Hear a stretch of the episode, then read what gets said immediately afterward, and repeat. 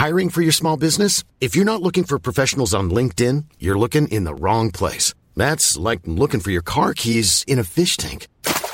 LinkedIn helps you hire professionals you can't find anywhere else, even those who aren't actively searching for a new job but might be open to the perfect role. In a given month, over 70% of LinkedIn users don't even visit other leading job sites. So start looking in the right place. With LinkedIn, you can hire professionals like a professional. Post your free job on linkedin.com slash people today. There's never been a faster or easier way to start your weight loss journey than with PlushCare. PlushCare accepts most insurance plans and gives you online access to board-certified physicians who can prescribe FDA-approved weight loss medications like Wigovi and Zepbound for those who qualify. Take charge of your health and speak with a board-certified physician about a weight loss plan that's right for you. Get started today at plushcare.com slash weight loss. That's plushcare.com slash weight loss. plushcare.com slash weight loss.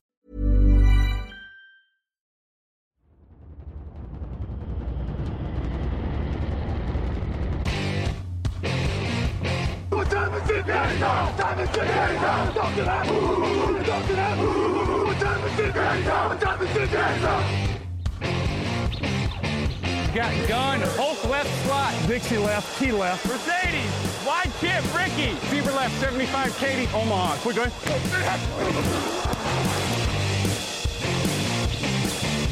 Last play of the game. Who's going to win it? Luck rolling out to the right. Dumps it up to Donnie Avery. Goal line, goal line. Touchdown. Touchdown.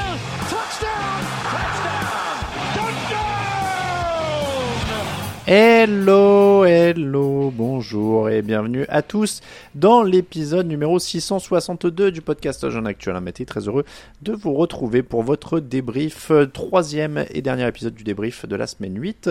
Euh, bienvenue à tous et à mes côtés, Grégory Richard, bonjour. Bonjour messieurs, bonjour à tous. Raphaël Masmejean, bonjour. Salut à tous les deux. Je suis intimidé là, de- dans, dans mon écran face à moi, j'ai les deux stars de M6 de ce week-end. Le duo reconstitué, le, le Thierry et Jean-Mimi de chez nous. C'est ça. Qui est Ça Thierry, être- qui est Jean-Mimi euh, voilà. On ne Ah, le ça, saura ça pas, mais. Bah, physiquement, euh, bon, il y a, il y a plus un air de Jean-Michel chez, chez Raphaël avec les cheveux bruns et, et, et toi avec un peu moins ouais, mais cheveux. vite fait quand même, on leur ressemble pas tellement. Non, vite fait, vous leur, Ouais, non, mais non, vous leur re- ressemblez pas du tout. Euh, Vous, vous leur ressemblez pas du tout. Et, et Grégory n'a pas fait de blague raciste à l'antenne, je crois, donc euh, a priori. Ah, J'y ai pensé, mais je les ai pas faites. ouais. Très bien, messieurs. On va parler d'un nouveau quarterback euh, rookie qui réussit, c'est toujours fun, et c'est là-dessus qu'on va commencer cette semaine. On va aussi parler de quarterback vétéran blessé, ça c'est moins drôle, mais il y en a eu pas mal. Il y a beaucoup, beaucoup de choses qui se sont passées au poste de quarterback cette semaine. Et puis on parlera aussi de pas mal de grosses défenses, c'est le programme, et c'est parti pour le débrief de la semaine 8.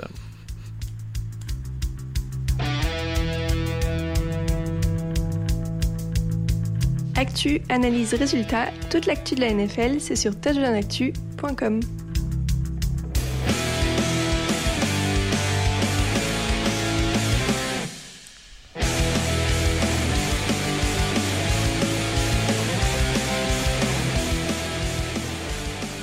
On attaque donc avec le match entre les Titans et les Falcons, 28 à 23 pour les Titans. Drôle de semaine pour euh, Tennessee, Ryan Tannehill forfait à cause d'une entorse de la cheville. On a d'abord commencé, on a par une rotation entre Malik Willis et Will Levis pour le remplacer. Et puis c'est vite devenu le Will Levis show, 4 touchdowns à la passe pour lui, 3 pour euh, Derrick Henry, euh, pardon, 2 Hopkins, 3 pour DeAndre Hopkins, pardon, je me, je me trompe de vétéran, euh, et une pour Nick Westbrook Ikin pour tuer le match dans le dernier carton. 28 points pour les Titans, messieurs, c'est leur record de la saison. Oui, ça a pas l'air comme ça, c'est pas incroyable, mais c'est leur record de la saison. Euh, Raphaël, est-ce que c'est fini pour Ryan Tannehill? C'est pas, dit. Euh, Mike Vrabel s'est pas montré particulièrement euh, clair là-dessus, en, laissant planer un certain doute et en voulant pas dire tant que Ryan Tannehill, on n'avait pas de clarification sur sa ti- situation physique, s'il serait le titulaire ou pas.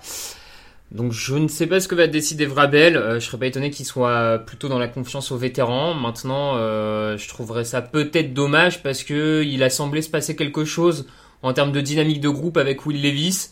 Et donc, euh, pourquoi ne pas surfer là-dessus quand même? On- est d'accord, Greg, t'as l'air étonné quand euh, Raphaël dit que Ryan Tannehill pourrait revenir. Oui, oui, non mais j'entends, je vois là où il va en venir, sachant que Ryan Tannehill n'a pas forcément démérité sur le terrain, encore une fois par rapport à ce qu'on disait ces derniers mois et les différentes circonstances autour, euh, autour de, de ce qu'il a pu réaliser du côté de Nashville. Maintenant, oui, euh, comme on dit souvent, faut pas te le faire tant qu'il est chaud. Et même s'il y a eu cette semaine de préparation avec la semaine de repos pour, euh, pour bien bien peaufiner cette attaque, a priori autour de Will Levis, même si, comme tu l'as dit au début, on a un petit peu tourné. Puis Vic Malik Willis a dit bon, vous savez les gars, j'ai pas trop envie de jouer. Je pense que je préfère, je préfère laisser William faire le show. Mais euh, oui, pour de multiples raisons, le fait qu'on attend un essor nouveau en attaque du côté Tennessee, le fait aussi, et ça c'est un élément fondamental, qu'il y a une connexion d'ores et déjà qui s'installe avec DeAndre Hopkins. Et à n'en pas douter, Hopkins aura sûrement son mot à dire sur le quarterback euh, qui lui lancera les ballons. J'ai du mal à voir comment désormais on peut faire machine arrière du côté Tennessee avec ou sans le retour de Ryan Tannehill en forme. Je te rejoins là-dessus aussi parce que euh, deux touchdowns à la passe pour Ryan Tannehill depuis le début de la saison. Levis qui fait le double en un match. Euh, il, en fait, il peut faire tout sur le match. On regardait, il pouvait faire tout ce que Tannehill Mm. peut pas faire, quoi. Des passes en profondeur, euh, du dynamisme. Euh, ça va quand même aider le jeu au sol aussi d'avoir un mec qui peut lancer le ballon à DeAndre Hopkins. Donc ça, ça fait un meilleur match pour Derrick Henry qui passe les 100 yards de mémoire. Ça avait pas dû arriver souvent euh, d'ailleurs euh, cette année. Mm. Je vais vérifier. C'est arrivé qu'une fois là, cette Mais- saison. Voilà. Mais c'est vrai, si tu me permets, C'était Alain, 100 c'est vrai que c'est aussi ce qu'on avait vu notamment lors du lors du combine, hein, ces, ces week-ends d'atelier euh, pour peaufiner un petit peu, enfin pour pour évaluer un petit peu justement les prospects qui se présentent à la draft. C'est justement ce gros bras de Will Levis. Là, il a été mis en action pour vraiment euh, piéger à merveille la défense d'Atlanta dans son dos. Donc clairement, c'est un avantage euh, non négligeable. Après, voilà, c'est sûr que ce qui est aussi intéressant, et ça en dit long par rapport justement à la manière dont était considéré Malik Willis la saison dernière, c'est que l'année dernière, on avait l'impression que quand Willis était là, Tennessee disait bon bah tant pis, ça va être hyper caricatural ce qu'on va Mm. faire, mais on va lancer, on va courir 66 fois dans le match.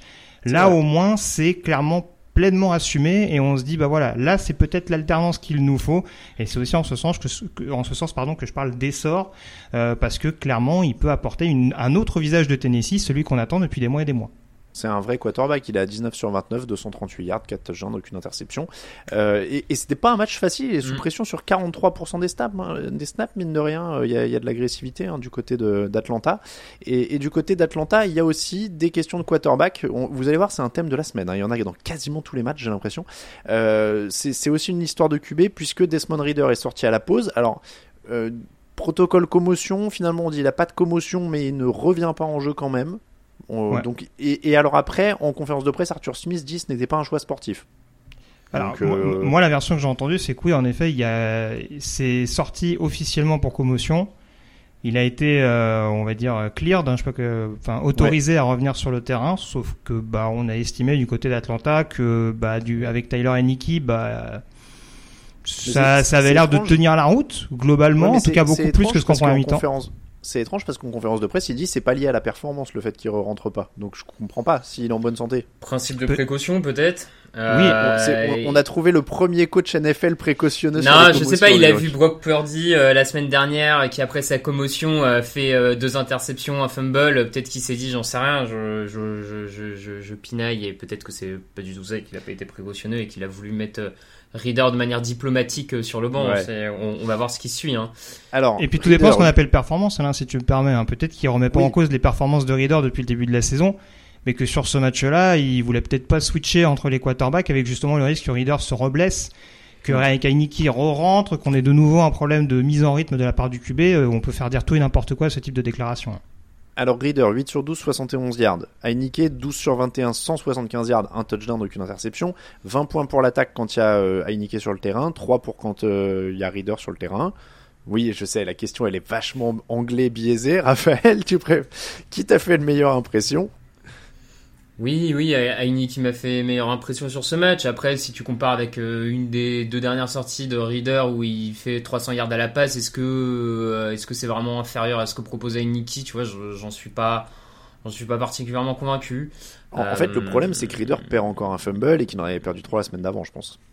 Oui, oui, oui, non, mais il perd beaucoup de ballons. Après, euh, Reader est peut-être pas la solution, mais je crois que Heineken n'est de toute façon pas une solution non plus. Donc euh, là, on est sur de la rustine et, euh, et au final, on peut débattre de quelle est la meilleure rustine, mais je, je crois pas que ce soit ce soit la solution rêvée par Atlanta euh, pour euh, porter cette équipe, pour euh, faire émerger et profiter du talent qui est en attaque avec les, tous les, les, premiers choix de draft, etc. Même si Kyle Pitts, coucou, hein, si un jour tu, il veut l'utiliser, on... Oh, ça y est, c'est parti. ça y est. 35 yards dans ce match, enfin, Raphaël. Attends, attends, on a quand même vu, comme vous, avez peut-être vu l'image là, qui avec, c'est qui, c'est, je sais plus quel ex comment joueur NFL qui, qui pleure ou où la légende, c'est euh, les fans de fantasy qui voient Arthur Smith autoriser Jonu Smith, le tight end numéro 2, à lancer une passe pour le tight end numéro 3 pendant que le tight end 1, Kyle Pitts bloque pour eux, quoi. Enfin, ah.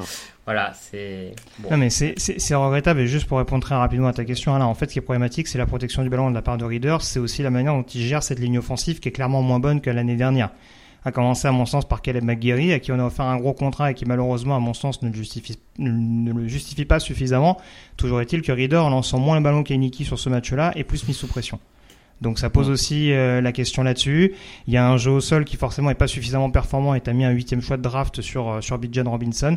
Faut que l'identité de cette équipe soit de nouveau clairement assumée et en ce sens Taylor Heineke peut le faire on voulait absolument voir le maximum de ce qu'on pouvait tirer de Desmond Reader. Bah, peut-être qu'en se rendant compte que c'est un aimant aussi à perte de balles, on va peut-être reconsidérer un petit peu cette identité et d'ici la bye week reconsidérer ça. part.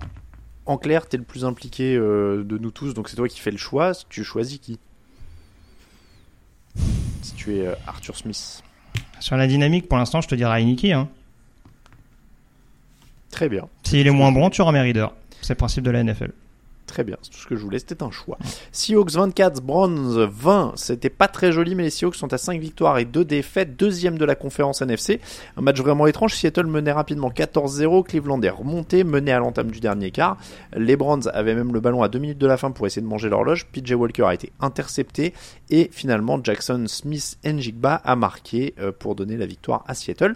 Euh, ils ont été bien tenus quand même, ils font la différence sur le réalisme, Raphaël, les Seahawks? Ouais, sur le réalisme, avec quelques actions vraiment euh, clés, on va dire, euh, quand il le fallait, un, réveil euh, un peu de, dernière minute, notamment avec l'interception de Julian Love qui, aide beaucoup en, fin de match. Voilà, encore une fois, c'est un match de Seattle où t'es pas sur une prestation parfaite parce qu'il y a plein de petits détails qui ne marchent pas, il y, a, plein de petites erreurs individuelles qui, font que la prestation globale est, est un peu ratée à ce niveau-là. Mais bon, ils vont chercher une victoire face aux Browns. Hein, on, a vu cette équipe de Cleveland quand même poser pas mal de problèmes à beaucoup d'équipes dans la ligue depuis le début de saison. Euh, ça reste malgré tout positif pour les hommes de Pete Carroll. Grégory Ouais, euh, je vais me faire des amis en disant ça, mais quand je vois cette équipe des Seahawks cette année avec un bilan de 5 victoires, de défaites, je me dis qu'il y a un syndrome Minnesota Vikings 2022. C'est-à-dire que c'est une équipe qui doit, qui doit gagner les matchs. Oh. Bah, c'est une équipe qui doit gagner les matchs quand il faut le faire, pas toujours malheureusement, parce qu'on se rappelle de cette fin de match contre Cincinnati. Moi, ce qui me perturbe un peu, c'est que c'est une équipe qui est qui paraît assez complète sur beaucoup de postes. On a une ligne offensive qui tourne en plus un peu mieux depuis le retour notamment de Charles Cross. Les receveurs, euh, voilà, ça, ça tourne bien en plus avec les rookies qui se développent et tout. Mais c'est vrai que malheureusement, on est trop souvent tributaire, à mon sens, des prestations de Dino Smith. Euh, ce match, il le gagne 24 à 20, euh, sachant que du côté de Cleveland, bah, PJ Walker fait quelques cadeaux. On parlait de l'interception notamment de Dulanov dans un moment où Cleveland semble quand même avoir la main sur cette rencontre. Il y a un pick six qui est abandonné en cours de route par le cornerback de Cleveland, Cameron Mitchell, sur une passe, euh, sur un timing totalement manqué entre entre Smith et Smith et Njigba. C'est un peu problématique. Moi, je me dis, j'ai pas de mal à croire que c'est une équipe qui peut encore monter en puissance puisqu'on en voit depuis le début de la saison. Pour l'instant, le ressenti à l'instant T que j'ai, c'est que bah, malheureusement, c'est une équipe qui, en vue des playoffs, malgré son bilan très flatteur et malgré les déconvenus actuels des Niners dans la NFC West, je sais pas si je serais totalement rassuré à 100% euh, avant un match de phase finale. Ah, je te trouve un peu dur parce qu'ils sont quand même plutôt complets. Euh, et après, tu dis, ils dépendent de Geno Smith, mais quelle équipe dépend pas de son quarterback, j'ai envie de te dire. Bah, en fait, il bah, le problème, c'est quand tu dépends trop de ton quarterback dans le bon et dans le mauvais sens. Oui, oui. Geno Smith ferait une ou deux. Enfin, Dino Smith vraiment euh, en, soi euh, c'est pas il est pas en dessous de tout parce que sinon voilà c'est pas il commet pas trois quatre interceptions par match de toute façon il serait plus titulaire à l'heure actuelle. Mais je trouve que c'est presque miraculeux. Tu, tu mets Dino Smith dans, dans une autre équipe avec le pourcentage qu'il a en zone rouge. Je sais pas si avec peut-être d'autres postes moins fournis euh, la franchise en question a le bilan de 5 victoires pour deux défaites. Après voilà. Moi c'est tout ce que je dis. Ils, ils ont pas volé leur victoire. Ils ont un bilan qui est flatteur. Moi je dis juste qu'en termes de ressenti personnel c'est pas ce qui me rassure à 100%. Maintenant, le plus important en NFL, c'est d'aller chercher des victoires. Raphaël, je te sens pas forcément d'accord avec Greg. Euh, pas, pas forcément d'accord, euh, peut-être pas sur, euh, sur la fin, dans le sens où Seattle euh, fera peut-être juste un tour en playoff et au revoir, ça pour le coup, euh, oui.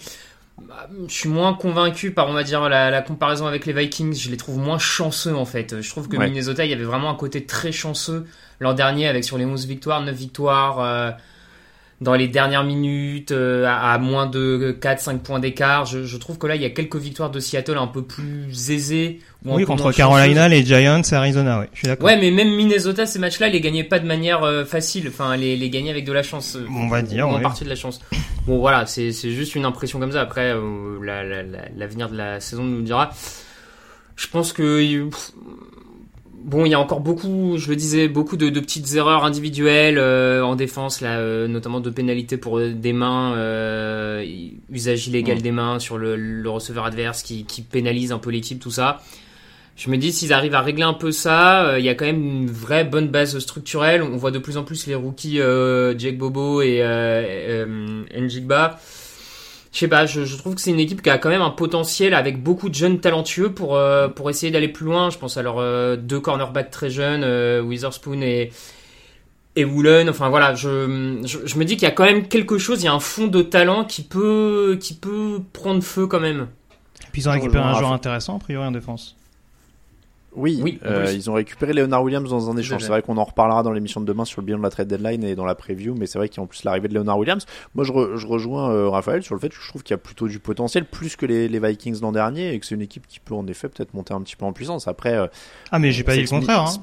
On Attention, hein. Smith, ce sera. J'ai parlé d'un ressenti Smith, euh, personnel à l'instant T. Hein, Non, non, bien sûr, hein. mais voilà, tu, tu les compares aussi aux Vikings. Je trouve qu'il y a quand même un plafond plus haut que les Vikings et qui peuvent encore progresser, tu vois, par rapport aux Vikings. Ou les Mm. Vikings, on avait l'impression que bon, c'était au max et avec un peu de bol aussi, euh, par moment, comme le disait Raphaël. Donc, euh, donc voilà. Après, encore une fois, Smith, on sait que ce sera jamais euh, Brett Favre ou Aaron Rodgers ou euh, Ah, Tom mais c'est ça, c'est- euh, oui, que- y aura. euh, C'est que, malheureusement, j'ai peur qu'il soit trop tributaire. Quand, quand on est trop, quand on est trop à te dire, tiens, ça va dépendre peut-être de la prestation du quarterback si on gagne ou si on perd, c'est là où ça m'interroge. Mais bon, on aura largement le temps d'en reparler. Ouais, mais ça, ap- après, c'est les deux tiers des équipes NFL maintenant, hein, vu le niveau des quarterbacks euh, Mm. disponibles. Sans doute. En parlant de dépendance au quarterback, PJ Walker, 15 sur 31, 248 yards, 2 interceptions. Il y a quand même une très très très très forte défense euh, à Cleveland.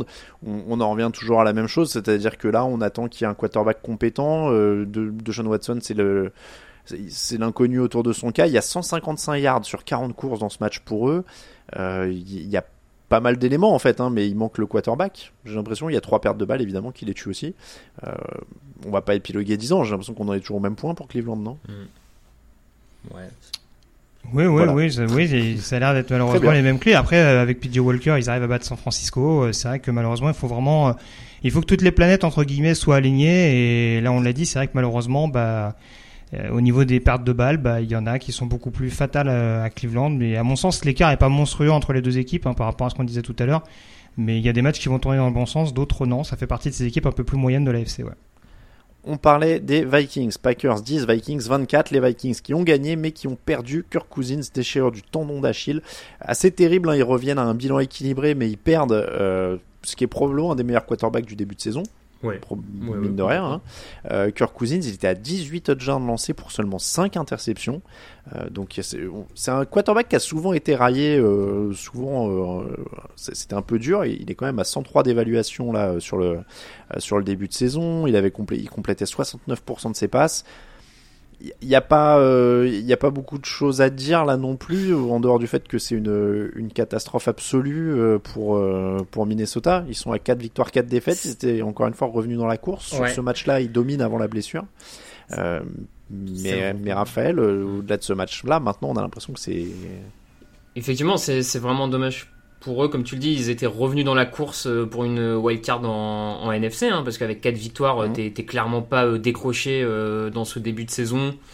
Euh, donc c'est vraiment bête parce qu'on sent que depuis deux semaines en attaque on trouvait des solutions sans Justin Jefferson avec notamment Addison hein, qui, est, qui est de plus en plus euh, important le rookie le, le receveur de première année qui, qui prend de la- de l'ampleur la défense va aussi beaucoup mieux à l'image de Daniel Hunter enfin donc on sentait que Minnesota avait commencé à se remettre dans, dans les bons rails euh, à- à l- des deux côtés du ballon et là t'as ça t'as cette perte de Cousins qui arrive Et comme tu le dis, vu le niveau qu'il avait depuis ce début de saison, on voit pas trop comment le, le quarterback à sa place, qui est un rookie, si je dis pas de bêtises en plus, Mm. va pouvoir euh, continuer à porter ça euh, de la même manière. hein. Je...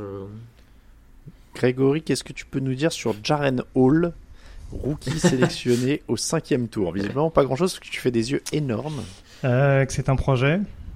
Que c'est un projet Ah, qui déjà, ça fait peur. tournait très bien en universitaire du côté de BYU où ça courait beaucoup.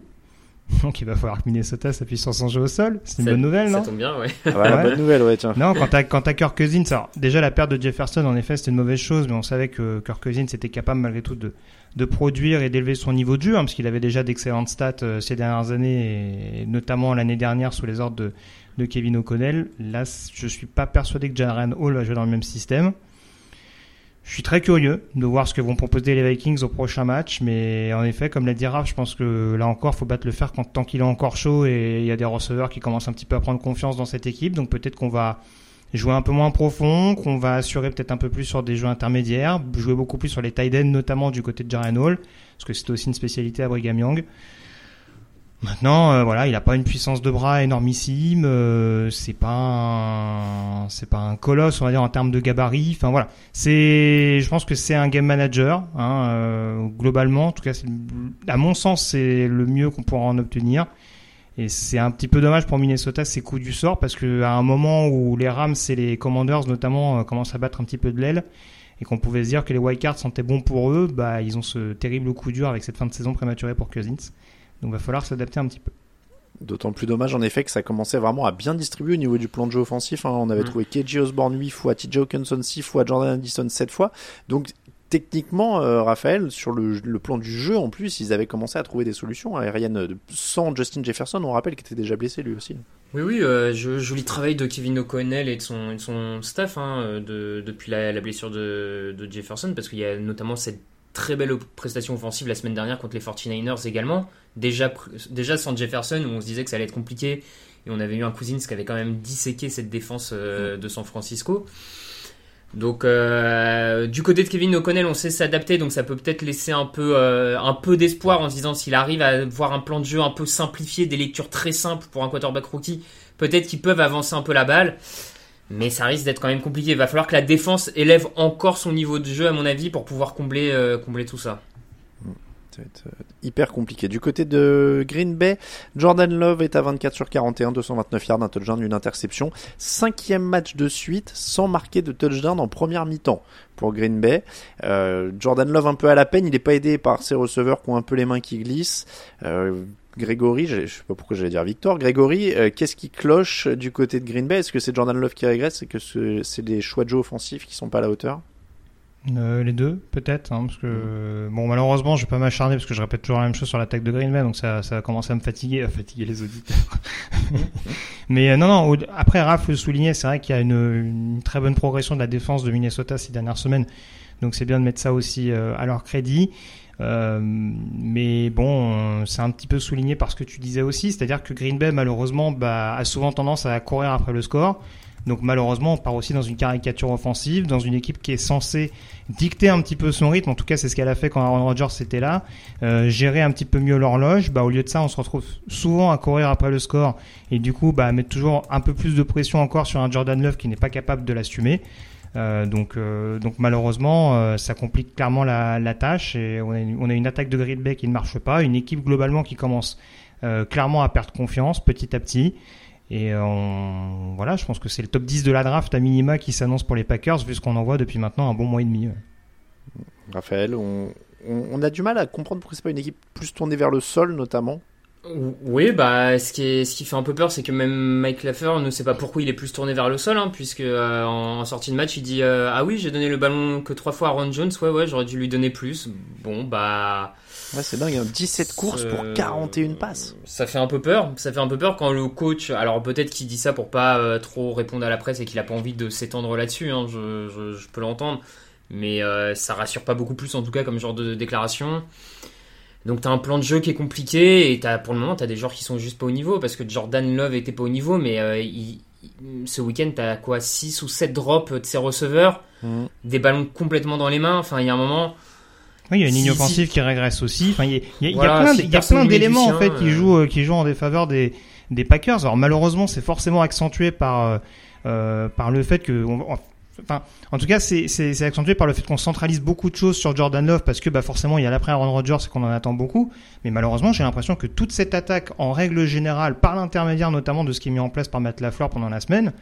Bah, ça stigmatise le, recul euh, énorme des, des Packers parce que la défense en soi elle est pas elle est pas horrible depuis le début de la saison mais on peut pas gagner avec des prestations aussi indigentes de la part de l'équipe du, du Wisconsin quoi.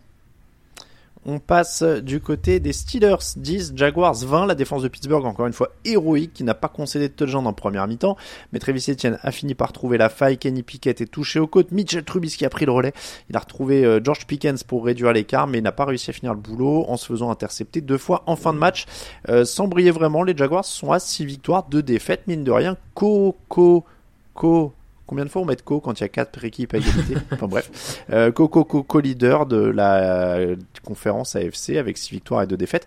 Euh, Est-ce que ce match continue quand même de montrer que les Jaguars gagnent un peu leur galon, je trouve, sur la, la solidité et la patience quoi? On a l'impression que c'est une équipe qui ne panique plus, qui, je vais pas dire qui est sûre de sa force, mais qui commence à, à l'être pas mal, Raphaël. Moi, je trouve gagne euh, surtout leur galon sur le niveau de la défense. Je, je, je trouve quand même qu'on avait une défense, euh, qu'on a une défense de Jacksonville bah, depuis, j'ai envie de dire, le match à Londres, notamment contre les Bills, euh, qui est d'un vraiment très bon niveau. Qu'on n'attendait peut-être pas à un tel niveau en avant-saison. hein. Je, pense qu'on était beaucoup peut-être à avoir la, la défense de Jacksonville un peu en factor X sur, euh, sur les espoirs pour avoir euh, les, les Jaguars cette saison. Et pour le moment, c'est ils sont en train de remplir cette attente-là parce que euh, ils sont peut-être pas aussi impressionnants que, que l'année en défense, que l'année où ils vont en finale AFC, là, euh, où ils étaient surnommés Saxonville, ouais. euh, où ils étaient, parce que voilà, ça, ça enchaînait des sacs dans tous les sens. Ils ont pas ce côté-là, mais je les trouve quand même très efficaces, avec une capacité à créer des turnovers, etc. Donc euh, moi, je, je suis Ah bah, plutôt bluffé par cette défense pour le moment. Ils sont giga opportunistes, 18 ballons volés au total cette saison, 2 dans ce match, et 18 ballons euh, sur la saison, c'est euh, premier total Mhm. NFL hein, sur, euh, Voilà. sur les, les ballons arrachés. Euh, Grégory, c'est c'est aussi la défense qui t'impressionne le plus?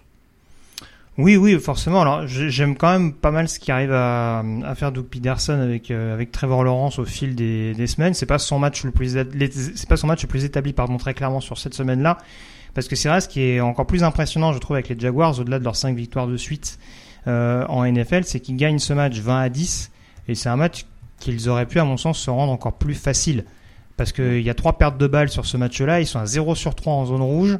Euh, donc ça corrobore pas trop ce que je disais avant avec Trevor Lawrence, mais en tout cas c'est un match où en effet euh, il y a d'autres rencontres où Trevor Lawrence, notamment face à une telle défense, aurait totalement déjoué. Et moi ce que je trouve intéressant, c'est qu'on a une attaque qui, contrairement à ces dernières années, ne déjoue pas par rapport à la défense, et on arrive à avoir, sans que ce soit forcément au même niveau, parce qu'en effet la défense euh, arrive à élever son niveau de jeu avec pas mal de, de joueurs très solides sur de nombreux rideaux. Hein, euh, voilà, Josh Allen. euh, sur le premier rideau défensif, Devin Lloyd sur le deuxième. Euh, on a un excellent Darius Williams également sur le sur le backfield défensif. Donc voilà, globalement c'est une équipe très homogène et en plus avec une attaque capable de bonifier euh, les éventuelles pertes de balles provoquées par la défense. Donc euh, donc voilà, c'est pas hyper euh, c'est pas hyper clinquant, mais encore une fois dans une NFL où toutes les attaques de toute façon sont pas forcément au rendez-vous depuis le début de la saison. Bah, celle des Jags euh, fait, le travail pour, pour aller s'imposer du côté de Pittsburgh avec, la, avec un minimum de manière et de conviction. Bon, du côté des Steelers, c'est ce qu'on est. euh, là, on arrive vers la mi-saison et tu le disais tout à l'heure. euh, tu disais, j'ai l'impression de me répéter sur les, Packers. Bon, il y a des équipes où en effet, on a l'impression de se répéter. Euh, Kenny Pickett était à, à 10 sur 16 pour 73 yards, donc c'était quand même pas le truc le plus explosif du monde hein, euh, avant de sortir. Le jeu au sol est à 3,9 yards par course et gagne 70 yards au total, donc c'était toujours très très poussif. Mitchell Trubisky, c'est de toute façon pas mieux. Mm. T'as Euh, la fait sortie de, pardon, hein, la sortie de Fitzpatrick qui fait mal aussi en défense. Et il y a la Euh, sortie de Minka Fitzpatrick. Euh, donc, euh, donc j'ai l'impression que là, pour le coup, euh, c'est c'est pareil, c'est euh, le, le jour de la marmotte, quoi, pour ceux qui ont, vu le film euh, du côté de Pittsburgh. Non, mais tous les dimanches, c'est ça, quoi. C'est-à-dire que, bon, bah, on sait que Ouais, ça ouais. va plus pas avancer en attaque et que la défense va faire ce qu'elle peut. J'ai dit héroïque en début de match, parce qu'au final, ils prennent que 20 pions. Bon, euh, pff, c'est pas non plus dramatique, mais ils font ce qu'ils peuvent. Mais bon, voilà, Jonte Johnson euh, capte des ballons depuis qu'il est revenu, c'est la bonne nouvelle. Mais, mais voilà, on, on sait pas si Piquet sera prêt hein, pour le prochain Mhm. match. Moi j'ai quand même du mal à J'ai pas l'impression que ça change grand chose. J'ai quand même du mal à comprendre la position de Mike Tomlin depuis le début de la saison. C'est-à-dire qu'à un moment donné, je pense qu'il faut prendre une décision, c'est où tu protèges ton coordinateur offensif ou tu protèges ton quarterback. À partir du moment où ton quarterback n'est pas suffisamment productif et que ton coordinateur offensif ne développe ni ton quarterback ni ton jeu au sol, j'ai du mal à savoir pourquoi tu défends euh, euh, pique-pangre ton, ton coordinateur Ah bah, offensif. Quoi. Je, à un moment donné, ça devient un petit peu caricatural. Je, Mike Tomlin a beaucoup de qualité dans son coaching, mais j'ai l'impression que ce côté très dogmatique de dire non, non, vous inquiétez pas, je ne suis, pas, je suis pas trompé, faites confiance au processus, comme on dit, outre-Atlantique. Mmh. Euh, je pense qu'à un moment donné, il faudra peut-être pas trop jouer avec le feu parce que à la longue, tu vas finir vraiment par cramer ton quarterback. Je pense que Ned Harris, euh, on n'obtiendra plus grand-chose désormais du côté des Steelers, à mon avis. euh. Non, non, J'en suis le premier peiné, mais bon, malheureusement, euh, malheureusement, ça semble prendre cette direction. Donc euh, voilà, va, va quand même falloir à un moment donné réfléchir à sauver ce qui peut être sauvable du côté de cette attaque de Pittsburgh. On a un George Pickens qui a chambré toute la semaine la défense de Jacksonville pour finalement être très peu sollicité globalement en attaque. Donc euh, ouais, j'ai vraiment du mal à comprendre ce qui est préparé pendant la semaine au niveau de l'attaque de Pittsburgh, si tant est que quelque chose soit préparé. Raphaël, quelque chose à ajouter? Non, non, euh, tu, tu l'as bien défini, le genre de la marmotte, ça me va très bien. J'étais en train de chercher le En espérant que Bill Murray nous écoute, hein. salut Bill si tu nous écoutes. J'espère, Enfin, j'espère. J'étais en train de chercher le son de Mr. V, tu sais, qui dit claquer au sol au moment où je parlais de, de Najee de Najee Harris. Ce que je ressens tous les dimanches. Euh, Cardinals 24, Ravens 31. Euh, en- par rapport à la fantasy, évidemment, c'est sûrement un, je- c'est peut-être un humain très charmant. Je, dis juste que la fantasy me donne parfois des, des sentiments agressifs que je n'aime pas. C'est pour ça que je- il faut que j'arrête ce jeu. Tu sais, après, je, je me mets à médire sur des joueurs et à être un peu méchant et je me dis, il faut pas, il a, il a rien fait pour le pauvre. Bref, euh, Cardinals 24, Ravens 31. Baltimore s'est détaché au fil des minutes parce que sa défense tenait bien le coup. Les Cardinals se sont révoltés en fin de match avec deux touchdowns dans le dernier quart. Mais la défense et les équipes spéciales des Ravens ont tenu. Euh, J'ai l'impression qu'on le fait toutes les semaines. Là aussi, euh, faut le rendre euh, hommage à la ténacité des Cardinals contre des équipes mieux armées. Mais à chaque fois, euh, bah à chaque fois, en tout cas, euh, 7 fois sur 8, euh, ça finit par lâcher, Raphaël. Ouais, c'est un peu ça. Euh, en plus, si je dis pas de bêtises, ils ont même euh, Joshua Dobbs hein, qui, finit ce match blessé, euh, eux, eux aussi également, encore, encore une blessure côté quarterback. Comme tu dis, euh, on est un peu dans le répète là pour euh, copier-coller pour ces, ces Cardinals. C'est vachement mieux que ce qu'on pensait en début de saison. Euh, ils sont, ils, arrivent à rester accrochés un certain temps dans le match et puis le, manque de talent et un peu de malchance finit par finit par faire tomber cette équipe. Malheureusement, il n'y a pas, enfin, pas beaucoup plus à dire que ça, j'ai envie de dire, parce que c'est quand même globalement la même chose. Donc peut-être tant mieux pour le staff à quelque part, parce qu'ils ont, le sentiment d'avoir un groupe quand même pas inintéressant et qu'il faut améliorer.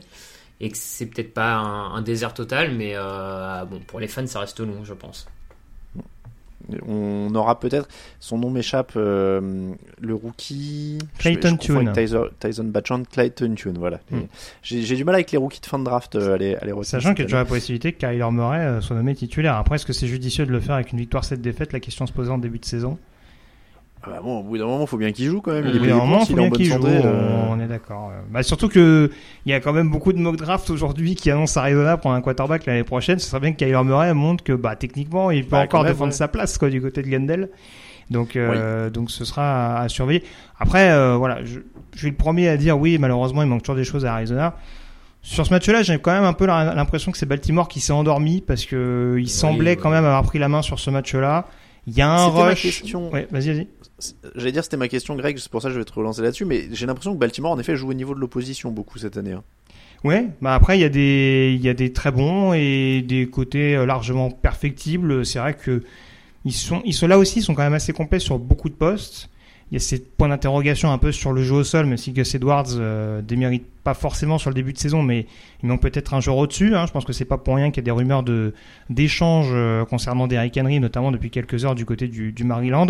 Euh, mais globalement, je trouve que ce qu'on arrive à faire en défense, c'est extrêmement honorable. Il y a à mon sens, ce qui est intéressant, la collaboration entre Lamar Jackson et, Todd Monken, le coordinateur offensif, c'est assez intéressant parce que Baltimore en zone rouge depuis le début de la saison, c'est quand même extrêmement costaud. Ils font 4 sur 4 sur ce match-là. Euh, ils ont quand même un pourcentage assez flatteur euh, depuis le début de la saison. Voilà, après oui, ça peut s'endormir par moment parce que euh, voilà, ça reste sur certains postes une équipe relativement jeune également. Mais voilà, après le coaching de, John Harbaugh fait la différence derrière. Donc s'ils sont pas forcément convaincants à 100%, mais qu'ils ne font pas de frayeur excessive à mon sens, c'est pas forcément une mauvaise chose. Mais il y aura d'autres tests bien plus importants à voir, notamment dans la FCNA. Petite précision, tu fais bien de parler de la trade deadline. Je précise qu'on enregistre juste avant la trade deadline, donc vous aurez le débrief complet euh, euh, de ce qui s'est passé dans l'émission de demain. Euh, Raphaël, euh, Lamar Jackson est à 18 sur 27, 151 yards, un touchdown. En effet, c'est petit match. Hein. Euh, Ils sont ils sont allés notamment chercher 14 points sur les deux ballons perdus d'Arizona. Mm. Euh, et, et puis derrière, ils se sont un peu reposés sur leur défense, mais ça passe pour ce genre de match. Oui, oui, ça, ça passe. Pe- Petit match en attaque. Bon, après la démonstration la semaine d'avant contre les Lions, on, on s'inquiète pas, pas trop non plus. Et puis tu le dis, euh, ils sont reposés sur cette défense, une défense qui arrive quand même globalement un peu tout le temps à sortir des joueurs de nulle part. hein, J'ai envie de dire euh, Michael Pierce qui a un excellent niveau qu'on n'attendait pas forcément à, ce niveau-là. Brandon Stephens, le cornerback euh, qui était remplaçant en début de saison, qui, enchaîne les interceptions. Enfin voilà, euh, vraiment on va dire l'identité Baltimore, cette capacité à sortir des joueurs défensifs un peu de nulle part, pas forcément les plus attendus, mais des, joueurs capables de performer à un très bon niveau en tant que titulaire. Mm, Oui, et, et puis on dit euh, ils sont un peu reposés. Euh, mine de rien, entre le milieu du premier quart et le début du quatrième quart, les Cardinals gagnent 81 yards en 8 possessions. Donc ça Mm. fait à peine 10 yards de moyenne par possession. Donc ça a quand même plutôt très très bien défendu. On va marquer une petite pause et on se retrouve juste après. A lot can happen in the next three years. Like a chatbot may be your new best friend. But what won't change? Needing health insurance. United Healthcare Tri Term Medical Plans are available for these changing times. Underwritten by Golden Rule Insurance Company, they offer budget friendly, flexible coverage for people who are in between jobs or missed open enrollment. The plans last nearly three years in some states, with access to a nationwide network of doctors and hospitals. So for whatever tomorrow brings, United Healthcare Tri Term Medical Plans may be for you. Learn more at uh1.com. Mother's Day is around the corner. Find the perfect gift for the mom in your life with a stunning piece of jewelry from Blue Nile. From timeless pearls to dazzling gemstones, Blue Nile has something she'll adore. Need it fast? Most items can ship overnight. Plus, enjoy guaranteed free shipping and returns. Don't miss our special Mother's Day deals. Save big on the season's most beautiful trends. For a limited time, get up to 50% off by going to BlueNile.com. That's BlueNile.com. Pour tous les autres matchs de la semaine. Hey, Kurt Warner here. Hi to everybody at the Touchdown Podcast.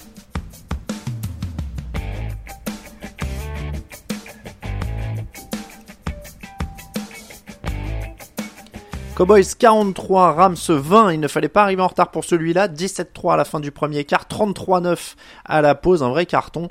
Des points de la défense avec un pick six, un safety sur un punt bloqué, CD Lamb en feu avec 158 yards sur 12 réceptions et 2 touchdowns en prime.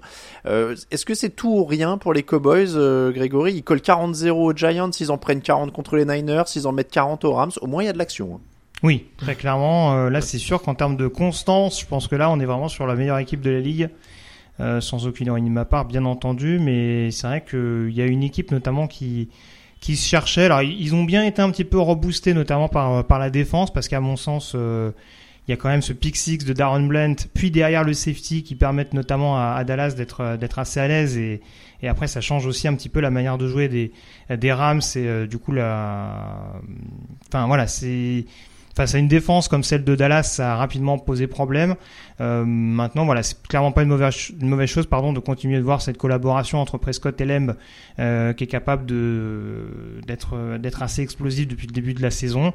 Malheureusement, euh, voilà, tout n'est pas, enfin. Je veux dire, tout n'est pas rassurant. On sait, sait jamais quel visage on va avoir la semaine d'après. Tu le disais tout à l'heure, c'est une équipe qui a été capable de perdre sur le terrain d'Arizona, hein, malgré toutes les qualités qu'on a citées tout à l'heure. Euh, Il y a encore une pression malgré tout sur Dak Prescott. Euh, voilà. Bon, on va pas insister sur les points négatifs, mais voilà, on va. C'est une très très bonne chose pour Dallas qui revient à une défaite de, de Philadelphie euh, avant de jouer chez les Eagles. Ils en avaient besoin, en tout cas clairement d'un point de vue résultat.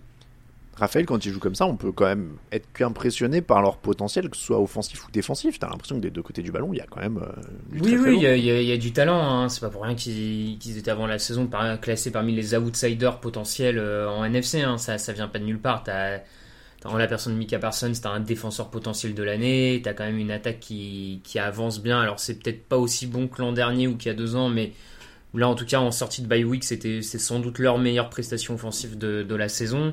Euh, donc il y a le talent, ça se passe bien.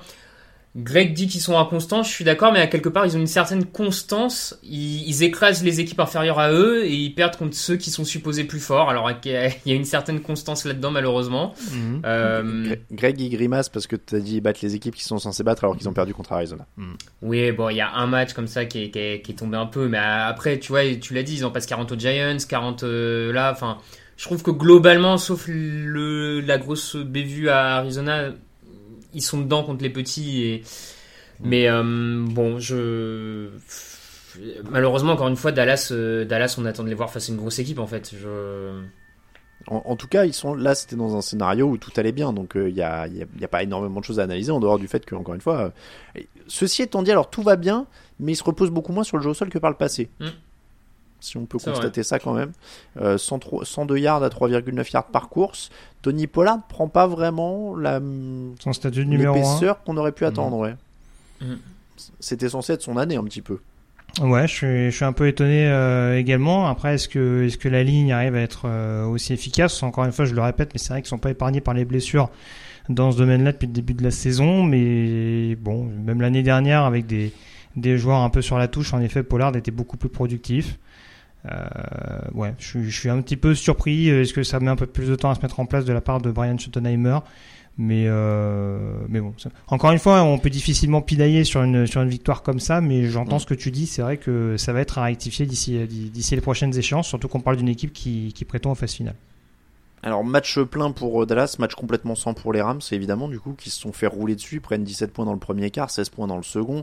Euh, Matthew Stafford se, se fait mal au pouce. Alors il y a quand même un choix de jeu euh, assez délirant de Sean McVay. Euh, je sais pas si vous avez fait attention, mais donc euh, Sean Matthew Stafford se fait mal au pouce euh, et quelques actions plus tard, on appelle une conversion à deux points avec Matthew Stafford qui se décale en receveur et qui capte une passe au ras du sol, euh, obligé de se jeter et euh, en plus McVay aurait dit en conférence de presse, mais en fait c'est sur cette action-là qu'il s'est fait le plus mal. Ça me paraît quand même pas être le truc le plus malin du monde. Non. J'ai pas bien compris. Là, jamais j'avoue sous-estimé que- l'ego d'un coach NFL. Ah ouais, alors celle-là, euh, Mmh, tu mmh. en plus, c'est pas Lamar Jackson, quoi. C'est un, c'est un quarterback qui va pas très vite, de 35 piges ou 38 piges, je sais même plus quel âge il a. Euh, L'envoyer à la réception euh, sur une passe mal lancée, il a 35 ans, euh, sur une passe mal lancée au ras des pâquerettes avec le pouce qui frotte par terre, se, euh, obligé de se jeter et tout, alors qu'il s'est fait mal au pouce juste avant. Bon, euh, pour moi, c'est presque euh, la, la bévue la plus marquante de ce match parce que pour le reste, vu qu'ils se sont fait rouler dessus, euh, Oui, c'est à l'image du manque d'inspiration offensive euh, de la part de Sean McVay, très clairement, parce que là, en termes de match-up entre McVay et Dan Quinn, je pense que bah, très clairement, la parole est à la défense, comme on dit. Mm. Et là, euh, c'est un match à clairement oublié du côté des Rams. Euh, On était très étonnés de leur début de saison. Malheureusement pour eux, depuis quelques semaines, ça rentre un petit peu dans le rang. Et pourtant, euh, voilà, il y a, il y a eu un pass rush un peu plus intéressant en défense euh, face à cette fameuse line dont je parlais tout à l'heure euh, de la part des Texans. Mais c'était bien bien mince pour espérer exister sur ce match où tout a tourné très vite en faveur de Dallas. Lions 26, Raiders 14, victoire tranquille des Lions, malgré trois ballons perdus, malgré un 1 sur 5 dans la zone rouge. Euh, Donc ils avaient vraiment une marge. Et est-ce que c'est surtout le témoin de la faillite offensive des Raiders? On a vu Davante Adams jeter son casque de rage. Raphaël, rien ne va plus à Las Vegas. Non, non, rien ne va plus, mais euh, c'est marrant, l'histoire semble se répéter. Hein. On rappelle euh, McDaniels, euh, quand il était arrivé à Denver, il a fait péter un câble à Cutler et Brandon Marshall. Euh, là, là, il a fait partir Derek Carr, puis maintenant c'est Davante Adams euh, qui est sur le point de se barrer. C'est un homme qui Bon. construit. Ouais, voilà. qu'est- Qu'est-ce que tu veux que je te dise il, il a, il a viré Derek Carr pour faire venir à un joli prix Jimmy Garoppolo, qui est pas forcément beaucoup plus mauvais, mais en tout cas qui est pas meilleur que Derek Carr particulièrement. Là, on a vu, hein, Jimmy Garoppolo a fait des passes catastrophiques. Alors, il est peut-être pas aidé par le plan de jeu qui est pas toujours le plus inspiré. Euh, mais bon, euh, il y, a, il y a des passes où Davante Adams est tout seul en profondeur et Jimmy Garoppolo est juste incapable de, de l'assurer. C'est une faillite, c'est non mais ouais c'est une faillite offensive euh, et une faillite offensive qui qui à mon avis va progressivement toucher le reste toute l'équipe et c'est presque en plus et j'ai envie de dire que c'est d'autant plus dommage cette faillite offensive que la défense est pas si catastrophique que ça du côté des Raiders. Euh, Il y a bon alors il y a Max Crosby qui est, qui est absolument euh, énorme cette saison, mais même il y a un backfield avec des, des vétérans comme Marcus Peters etc qui arrivent à à faire quelques actions clés et Et tu te dis que s'ils arrivaient à trouver un peu de carburation en, en attaque, ils pourraient être pas si mauvais que ça. Mais euh, sauf qu'en fait, le, le champ McDaniel, c'est est. Ouais, quoi. Enfin, je... En, en vrai, euh, c'est la bonne surprise de la saison, la défense des Raiders. Mais quand ton attaque gagne 157 Ouais, ouais, yards et garde le ballon 20 minutes, Oui, on s'en euh, fout.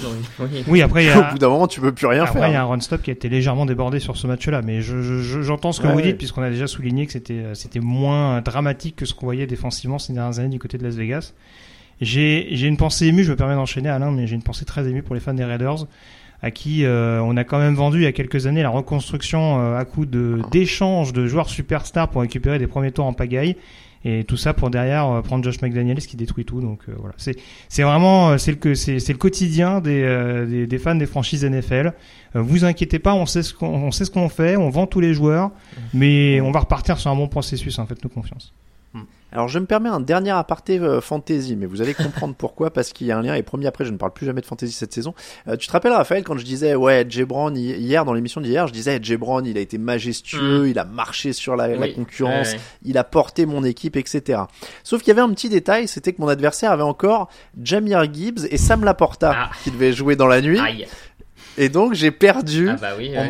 j'ai marqué 139 points et je perds parce que Elliot, que je salue, euh, m'en colle du coup 150 et des patates. Et, et, et voilà. Et ce matin, j'étais en pleurs quand j'ai regardé euh, mon truc de fantasy, puisque évidemment Jamir Gibbs euh, est à 152 yards et un touchdown au sol.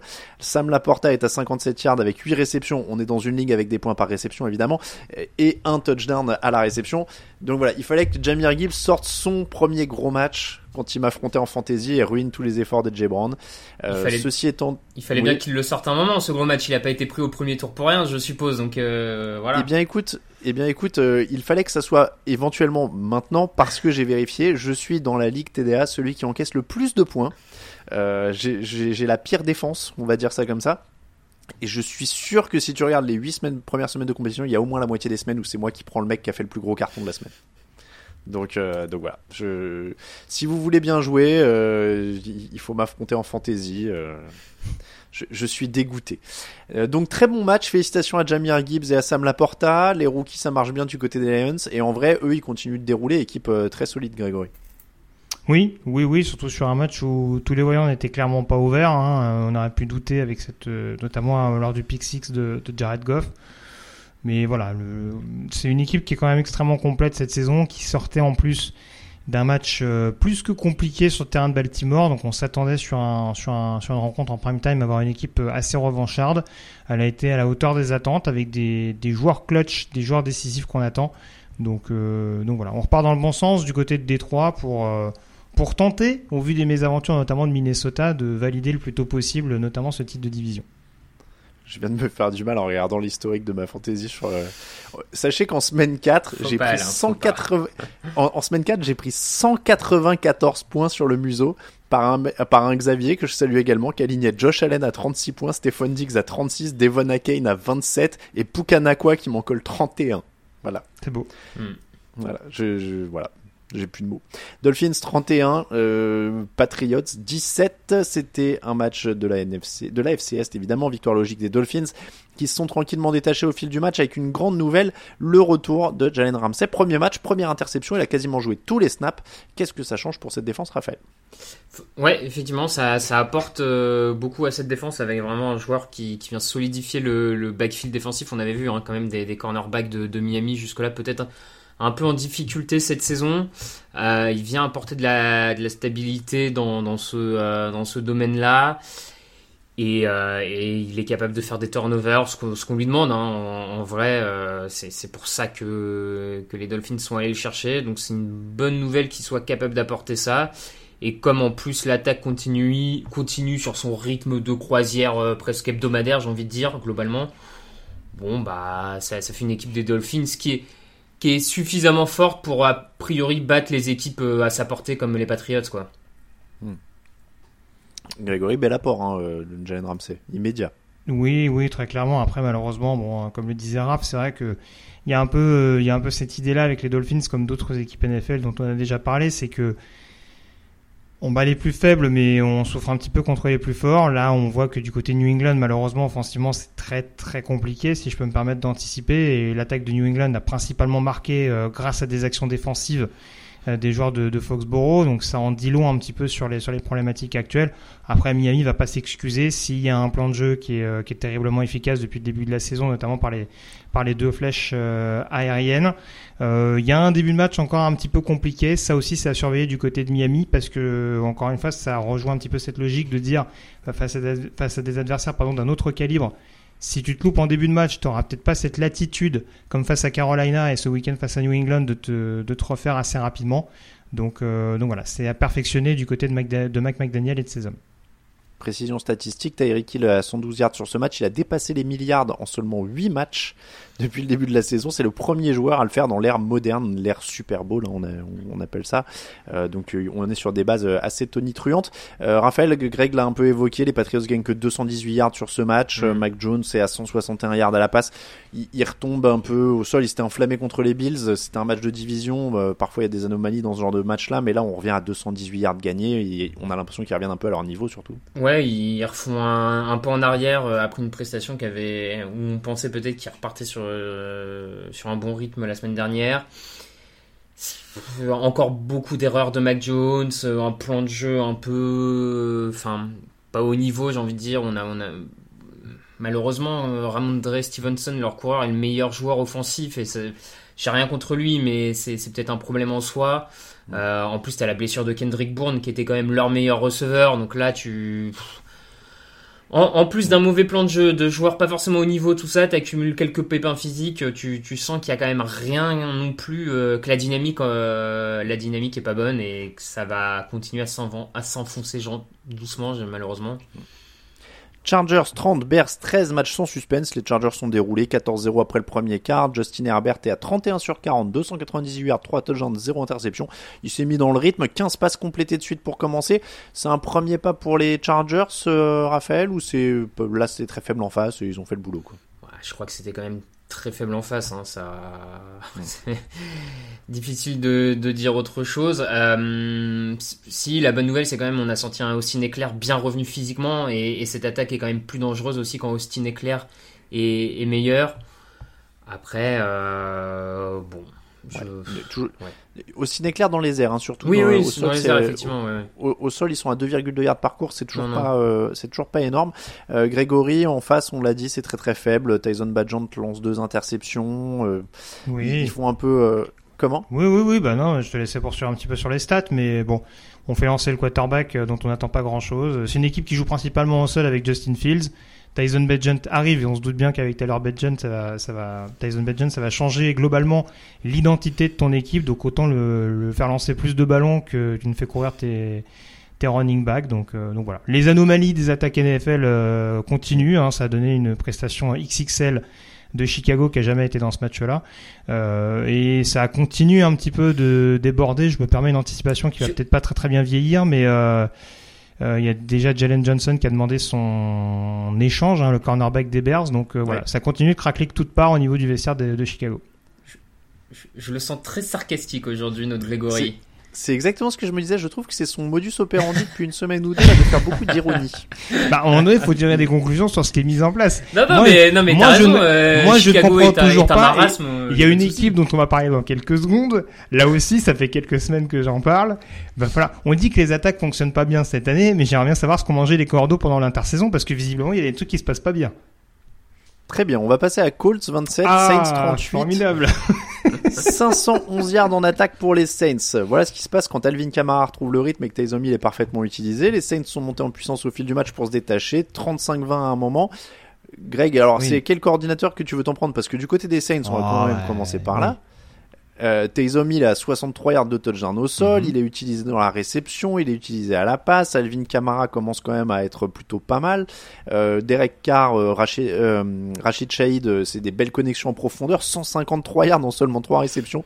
Donc ils se sont vraiment très, ils se sont fait plaisir. Mhm. Quand il y a un tel arsenal, c'est quand même, ils peuvent faire des choses. La Pete Carmichael s'est réveillé en, parlant de. Oui, c'est ça. Après, on le découvre pas encore une fois qu'il y a, alors, il y avait toujours depuis le début de la saison, c'est sûr, un, un petit, un petit absent pardon. Euh, un coup c'est Camara qui était pas là, un coup euh, un coup c'était Thomas. Enfin voilà, il y, a toujours ces petits ces petits soucis, même des écarts, quelques petites quelques petites quelques petites absences pardon préjudiciables depuis le début de la saison. Alors certes, les connexions par exemple avec Christo Lavé sont pas encore parfaites. On sent que les joueurs ont encore un petit peu mal à être sur la même longueur d'onde, mais ça c'est vraiment pour pinailler parce que sur ce match-là même si New Orleans a fait un petit rush en fin de match, ils ont été quand même pas mal bousculés, un peu plus en tout cas que, ce que ne laisse entendre le, score. Euh, voilà, globalement, on peut pas reprocher l'alternance offensive et le fait que euh, bah, la majeure partie des, des, joueurs vedettes en attaque du côté de New Orleans ont réussi à faciliter cette victoire en, en terre Colts. Raphaël, convaincu par euh, cette euh, explosion offensive? Convaincu, c'est trop tôt pour le dire. C'est leur meilleur match de la saison après euh, quasiment 7 semaines de, de déception offensive, j'ai envie de dire, où vraiment les Saints étaient très mauvais en red zone, incapacité à créer du jeu aérien. Il y avait des, des mésententes entre Derek Carr et une partie de ses receveurs. D'ailleurs, sur ce match, tout n'est pas réglé parce qu'il trouve notamment très bien Rachid Shahid, mais c'est pas encore parfait avec Olavé, c'est pas encore donc il y, a encore des, des défauts à mon sens mais c'est beaucoup mieux. Maintenant, il faut le confirmer. Enfin, c'est pas après un bon match offensif qu'on va dire ok c'est bon l'attaque est l'attaque est relancée euh, ça va coller 35 points toutes les semaines tu vois j'ai besoin d'en voir plus quand même en, face, on avait donc Garner Minshew. Alors le match est plutôt serré à la mi-temps, mmh. et là on décide de ne plus donner de ballon à Jonathan Taylor, qui n'a qu'un seul ballon après la pause. Et c'est là, là Grégory, il a les bras ouverts, il fait, il, ah bah la tête, il fait les gros yeux. Ah bah là, on est sur du coordinateur offensif de compétition, là. Oui, il y a, y a 21-20, il y a, enfin, 21-20 pour New Orleans, il me semble, au tableau d'affichage, je vais pas me tromper. Mm. Il y a le gros jeu de Zach Moss. Indianapolis est aux portes de la zone rouge. On se dit, tiens, pourquoi pas, il y a moyen de faire. Bah non, on va faire lancer Garner Minshew. Oh bah pouf, interception de Paulson Adebo. Bah voilà. Vous pouvez, vous pouvez fermer le rideau du côté d'Indianapolis. Alors je ne comprends pas. Est-ce que Shane Steichen a perdu un petit peu, euh, l'esprit c'est peut-être un petit peu exagéré, mais euh, est-ce qu'il perd le, est-ce qu'il perd, est-ce qu'il perd le fil du truc depuis qu'il est head coach En même temps, je ne sais pas. Mais c'est quand même un coordinateur qui a toujours assumé son jeu au sol à outrance.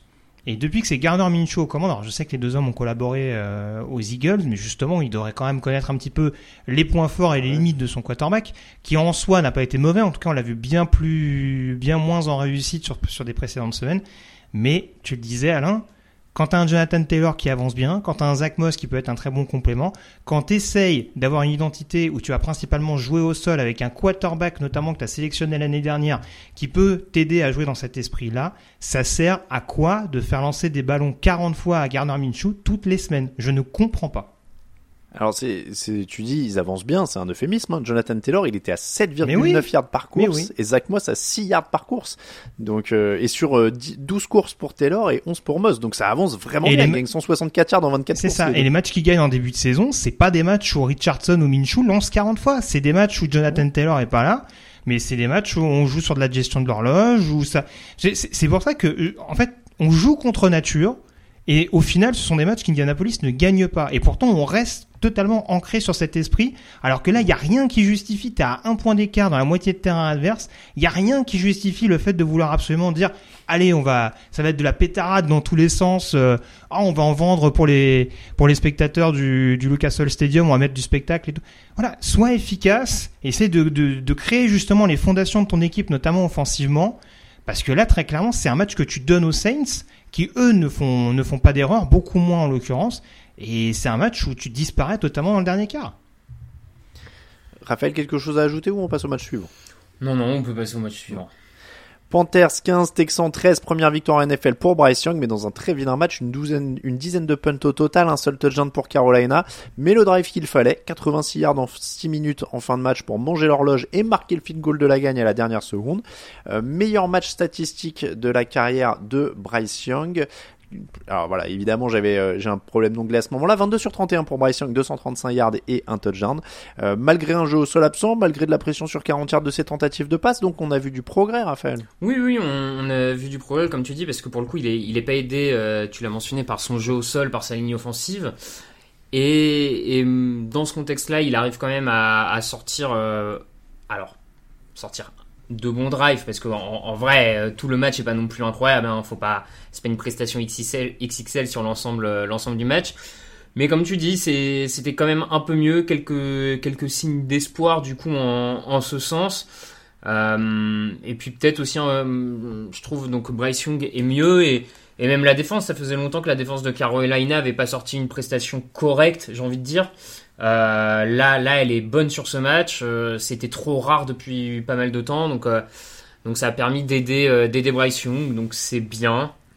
Après, euh, voilà. C'est vrai que comme tu le dis, il faut rappeler que c'est un match quand même où ça gagne 224 yards pour les Oui, Panthers, vois, c'est pour ça, 229 j'ai pour les Texans. de- Bon, et, et, et un truc que je, que je pensais pas dire en 2023, mais c'est heureusement qu'Adam Thielen est là, tu vois, parce que il est pas très bien entouré non plus, quoi. Thielen, il est, euh, ouais, bah voilà, il a 8 réceptions sur Mais 72 attends, yards. Est énorme depuis le début de saison hein, pour Oui, son oui, âge oui, oui, il est et ce Il est incroyable. Franchement, il est euh, incroyable. Mais, je, Mais mais du coup, heureusement, parce que c'est le meilleur receveur des c'est Panthers. j'en rejoins Alain parce que c'est vrai que malheureusement, franchement, on peut taper un peu sur Bryce Young euh, d'un point de vue euh, forcément comptable, réussite, etc. Mais si je résume, t'as pas de jeu au sol.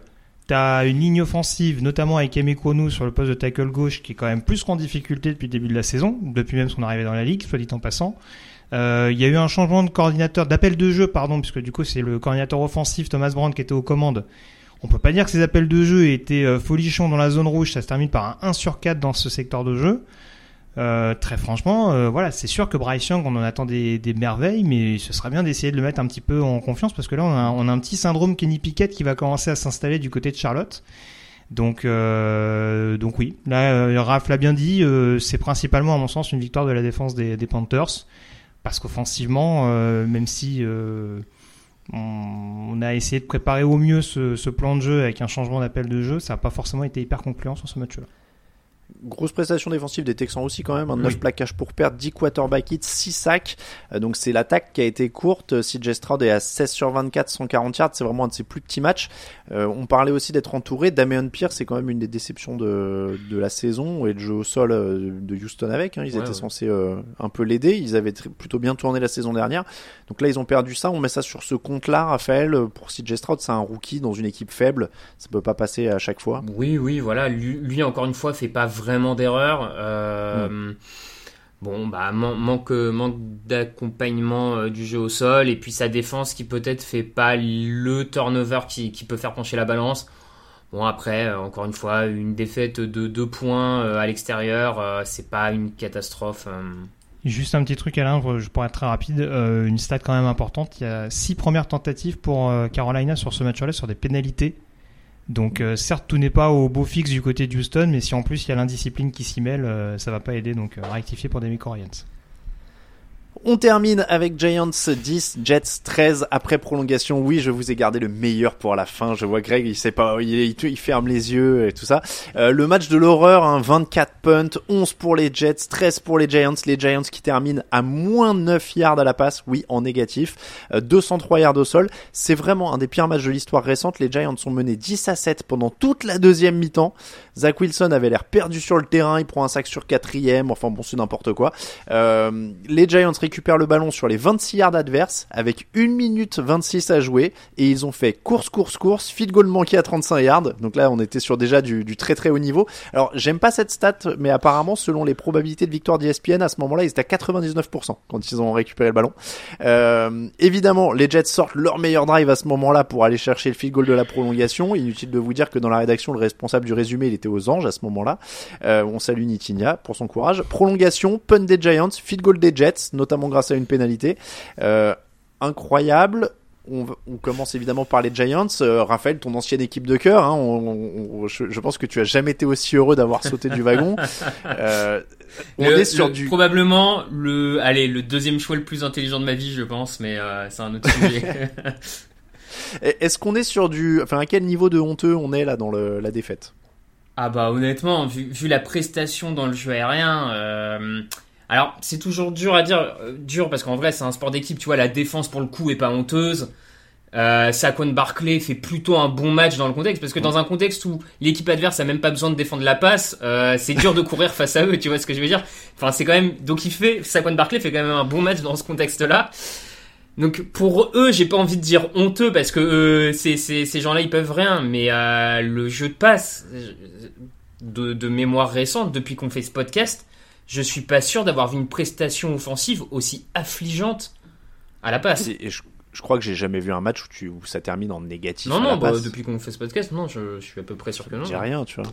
Et, mais je suis d'accord avec toi. Moi, j'avoue que c'est un truc qui me fascine avec la NFL. Alors, ce sera un débat peut-être plus long pour un jeudi ou quelque chose comme ça, mais euh, qui est pas. Enfin, c'est dingue d'avoir des mecs qui sont des professionnels, mais dans lesquels les coachs ont aucune confiance Ah. pour faire leur boulot. C'est-à-dire que Tommy DeVito, il rentre sur le terrain et on dit non, non, il est incapable de lancer, donc on va faire 52 courses, il va lancer 7 passes et perdre un yard.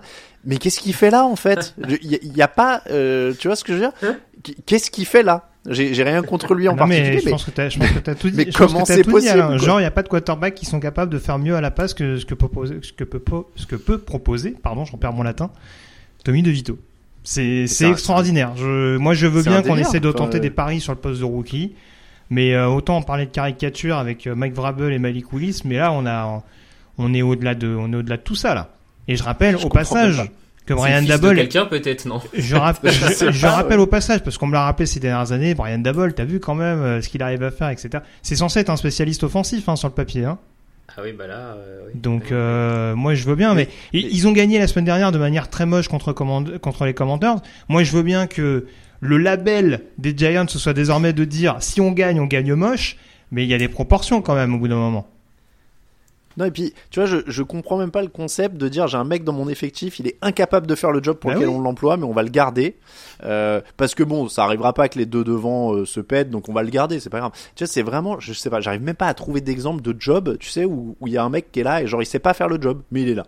Tu vois, genre, euh, Bah, Tommy DeVito peut courir, il fait, il fait 12 yards à la course et un TD. Ça, on le savait à sa sortie de Syracuse.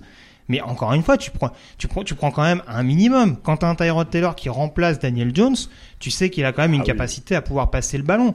Alors certes, on parle d'un QB3, mais il y a des QB3, je pense, qui sont quand même hein, sur le marché, qui doivent pas te coûter trop cher et qui peuvent t'apporter un petit peu plus que Tommy DeVito. Parce que si au bout d'un moment, t'as la boule au ventre dès que tu lances un quarterback en NFL, c'est qu'à mon, à mon Mais sens, il oui. y a un problème. mais, mais tu vois, moi je me posais la question en préparant cette émission, je me disais, est-ce qu'il y a un problème même avec la formation des quarterbacks aux États-Unis ou un truc comme ça? Comment ça se fait qu'il n'y ait pas genre 50 mecs compétents? Tu vois, parce que j'ai l'impression qu'il n'y en a Mais- même pas. En vrai, si tu doubles le poste, on va dire il y a 64 postes, euh, numéro 1 et 2, tu vois. Il n'y a pas 64 mecs en fait compétents. Mais en vois, fait, en NFL. fait, le problème, c'est qu'on est, en- à mon sens, on est dans une espèce de caricature aujourd'hui des joueurs qui sortent d'universitaires ou avec les athlètes qui sont développés en attaque ou en défense. Il faut que, notamment sur le poste de quarterback, aujourd'hui, avec le développement de, de certains joueurs, euh, Patrick Mahomes, Lamar Jackson, pour, pour ne citer que, euh, Daniel Jones pour être un exemple euh, de, de ce type-là également, faut être un quarterback mobile. C'est bien d'être un Mmh. quarterback mobile, mais à un moment donné, il y a quand même un minimum à la mobilité. Quoi. Je veux dire, Tommy DeVito, on le voyait déjà à Syracuse, il ne faisait quasiment que ça. Je pense que si demain, je vais regarder l'historique des matchs de Syracuse quand, De- quand DeVito y était, je pense que je vais pas perdre beaucoup de temps à trouver des matchs à plus de 200 yards à la passe. Et c'est quand même, c'est quand même pas normal. C'est quand même affligeant de se dire que tu arrives à avoir des, des joueurs comme ça, QB3 ou pas QB3, parce que Daniel Jones étant blessé, tu savais que s'il arrivait quelque chose à Ah oui, Tyrod est- Taylor, c'est lui qui était lancé En fait, dans le bain. Ouais. Donc à un moment donné, voilà, où t'assumes et tu joues que des que tu joues qu'en Wildcat, tu mets même pas de quarterback dans ton dans ton listing. C'est vrai. Mais si tu mets un quarterback, à ce moment-là, fais pas genre ah ouais non mais euh, on va balancer les gars parce que quand même Mais- c'est chaud. Du coup, la question c'est de savoir est-ce qu'ils auraient été meilleurs avec Danny de Vito? Ma- manifestement oui. manifestement oui puisqu'on n'a rien vu de Tommy dans les airs donc euh, je- je- Et au moins on se serait marré. ah oui. mais- ça, ça, c'est clair. Il jette le ballon en l'air, il fait une chandelle. Il y a peut-être un moment où ça va réussir, à, ça va atterrir une petite Ave Maria en fin de match. Sait-on jamais. Non mais voilà, euh, c'est, bon, c'est quand, même- quand assez, c'est quand même assez triste de constater ça dans la saison des Giants. Et ça conditionne tellement de choses parce que derrière tu laisses partir Leonard Williams, etc. Enfin, c'est, c'est le genre d'équipe, tu comprends pas ce qui est fait, c'est en perdition. C'était- sur la bonne voie ces derniers mois. Et là, en quelques semaines à peine, tu te rends compte, tu te dis mais, pff, ok, ça va vite en NFL, mais là, euh, tu, c'est, affligeant comment t'arrives à retomber dans des, dans des abysses euh, tels quoi. Alors il faut il faut se rappeler qu'il y avait une équipe en face. Alors les, les Jets ont une bonne défense hein, évidemment, ce qui ce qui justifie absolument pas évidemment d'être en négatif euh, à la ça. passe. ça, ça justifie absolument pas ça. Mais mais ce que je veux dire c'est que du coup les Jets signent quand même le hold-up euh, de l'année, hein, grosso modo, parce qu'on l'a dit, euh, c'était quand même difficile de perdre celui-là quand t'es les Giants. Euh, et, et du coup bah on ça fait une semaine tranquille, tu vois, pour Nathaniel Hackett et Zach Wilson quoi. Ouais, bah bravo, bravo à Robert Saleh parce que Moi, là où je lui dis bravo, c'est qu'il a, il arrive à garder son équipe après la blessure d'Aaron Rodgers concentrée et mobilisée. Mm. Les mecs ont pas lâché la saison en disant vas-y, ça sert à rien de jouer, euh, pourquoi on se prend la tête. Il a réussi. c'est- un délire de se dire que cette équipe est à 4 victoires et 3 défaites après le match qu'on vient de voir. hein. Et ils ont ouais. pas un calendrier qui est défavorable. Hein. Il me Et semble vu qu'ils qu'on voit reçoivent, Aaron Rodgers relancer des ballons sur le terrain euh, pour Ils rigoler reçoivent en les- jean, euh, ils reçoivent les Chargers le week-end prochain. Euh, je mets pas les Chargers vainqueurs euh, forcément vu ce que C'est je vois ces dernières semaines. hein. C'est- Ouais, ils jouent les Bills et ils jouent les Raiders derrière. Non, pardon. non, mais euh, ça pourrait être beaucoup plus positif qu'on ne le croit. Ou qu'on ne l'a pensé au moment de la blessure de Rodgers. hein. D'ailleurs, euh, je je sais pas, sur le site, on a parlé de ces, ces méthodes de guérison ou pas? On- Ah non. Ouais, Je- faudra qu'un jour on, on en fasse un petit. Euh, J'avoue que j'ignore maintenant toutes les âneries qu'il dit toutes les semaines faut, dans l'émission de son Il y, a- pote. il y a- il y a une histoire en lien avec euh, les, les, sons euh, des rapports sexuels dauphins, des dauphins. Enfin bon, bref. Oh. euh, je- Mais non. Si, si, oh si. Non, mais c'est pour ça. Vivement qu'il joue jour- Miami alors. Il sait plus quoi. Il sait on plus vous quoi fera un petit best-of peut-être un jour, euh, je sais pas, on verra, mais euh, Ok. non, de- trêve de plaisanterie. euh, pour revenir au début, bravo à Robert Saleh en tout cas d'avoir maintenu son équipe à flot mentalement et de et de garder un état d'esprit qui fait que les mecs veulent aller chercher de la victoire. euh. Après, je sais pas combien ils peuvent en gagner comme ça. Je, je sais Ah, pas. mais alors, le- je te rejoins, hein, le coaching est héroïque. Robert Saleh, il est Oui, parce incroyable. qu'après tu dis semaine tranquille pour Zach Wilson, deux fumbles perdus quand même. Ah non, mais lui, Non, mais- il est nul en non, mais plus. je dis hein. tran- Il est encore nul. non mais je dis, c'est ça, je dis tranquille parce que du coup personne va parler de comment il est nul. Ah, je ça sais que je veux pas. dire. hein, les Giants euh, ont éclipsé sa nullité à lui. Ouais, oui, oui, mais d'accord, je vois, je vois ce que tu veux dire, mais bon, après, je pense que les médias new-yorkais sont pas non plus totalement aveugles et vont réussir à faire la, la part des choses. Après, de toute façon, très clairement, maintenant, on s'est rendu compte que bah, les Jets allaient gagner grâce à la défense et malgré Zach Wilson. Il est capable Ah de oui, quelques oui. fulgurances et il l'a montré sur le sur le dernier drive qui amène justement au field goal. Mais c'est ça Mais- qui est génial avec lui, c'est qu'il il- il trouve, tu vois, une passe ou deux dans le match. Et hop, Parce que bon. là, en plus, sur ce match-là, alors, encore une fois, hein, je, je vais pas le survendre, hein, mais le jeu au sol a été globalement bien contenu de la part des Jets pour le peu où il a été utilisé, en tout cas euh, moins utilisé que d'habitude. Et euh, voilà, du coup, il y a eu quand même une petite pression sur ses épaules et il a répondu présent. Il continue, à mon sens, depuis le match face aux Chiefs. J'ai quand même l'impression qu'on voit un Zach Wilson un peu plus sur courant alternatif. Euh, Il y a toujours du négatif parce que malheureusement, je pense qu'intrinsèquement, c'est voilà, c'est c'est ses qualités bon. qui sont comme ça et ses défauts malheureusement. Mais voilà, on le sent déjà moins au fond du trou que ce qu'on pouvait voir notamment avant avant octobre.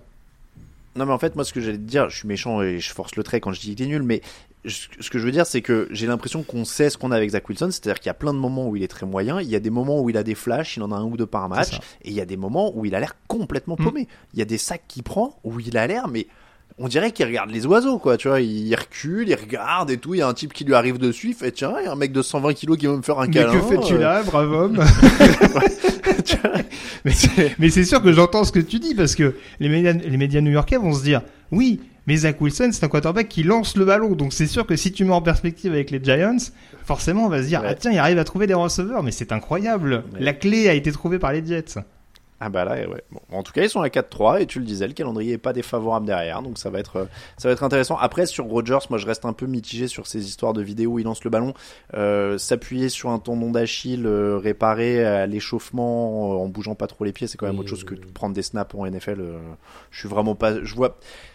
Peut-être que j'ai tort, hein, je, je suis pas, mais il y a jamais un mec qui est revenu en 6 mois d'un tendon d'Achille, hein. donc. Euh... À moins qu'il ait trouvé, je sais pas ce que l'histoire des sons de dauphin là, tu m'intrigues. Bah, hein, tu iras mais, euh, tu iras regarder du coup, et nos auditeurs qui connaissaient pas l'histoire iront regarder. euh, Je sais pas, il Voilà. peut-être allé voir le médecin d'Adrian Peterson, hein, c'est possible aussi. Hein. C'est quoi le médecin d'Adrien Peterson Je me déjà rappelle pas, rupture du, des chiens, des ligaments Non, a croisés. priori, euh, non, les croisés, non, qui Pardon, a priori, il est beaucoup plus dans, dans la médecine alternative. Désolé, euh, c'est pas très euh, auditif ce que j'ai fait, mais j'ai mis des gros Il guillemets a fait- à a médecine des alternative. A priori, il est plutôt là-dedans. Donc voilà, donc si, en tout cas, si vous êtes du côté d'Antibes, vous croiserez peut-être Aaron Rodgers au Marineland, c'est des- dans les jours à venir. en train de se frotter à des dauphins avec le tendon d'Achille. C'est comme ça qu'on termine l'épisode 662 du podcast Touchdown Actu. On vous remercie de nous écouter. On vous remercie aussi si vous nous soutenez sur Tipeee. Euh, N'hésitez pas à rejoindre ceux qui l'ont fait cette semaine. JDW, Sioxman et sa pousse qui ont reçu, qui vont bientôt recevoir leur, oui, Greg, il est étonné par le pseudo. euh, qui, qui vont recevoir leur contrepartie. Il y a une des nouveautés, il y a le marque-page TDA qui est arrivé cette semaine. Euh, Twitter at TDA Actu, Facebook at TDA Actu, Instagram at Actu en entier, at Raphaël underscore TDA, Cielo Radio Sai, at Alain Mattei pour les Twitter perso. Euh, et puis, il y a Raphaël qui nous envoie les liens sur les histoires de, de, de dauphins. Je suis intrigué, je vais dire ça après. Euh, et puis donc tdactu.com évidemment pour toute l'actu de la NFL. Merci beaucoup messieurs. un plaisir. Merci. Et on se retrouve demain. Je serai avec Lucas Vola pour vous parler évidemment de tout ce qui s'est passé lors de la trade deadline. Je vous l'ai dit, on fera un petit bilan de ce qui va se passer là dans les heures à venir après notre enregistrement. Et puis évidemment la preview avec le beau match de Francfort notamment entre les Chiefs et les Dolphins. À demain. Ciao ciao.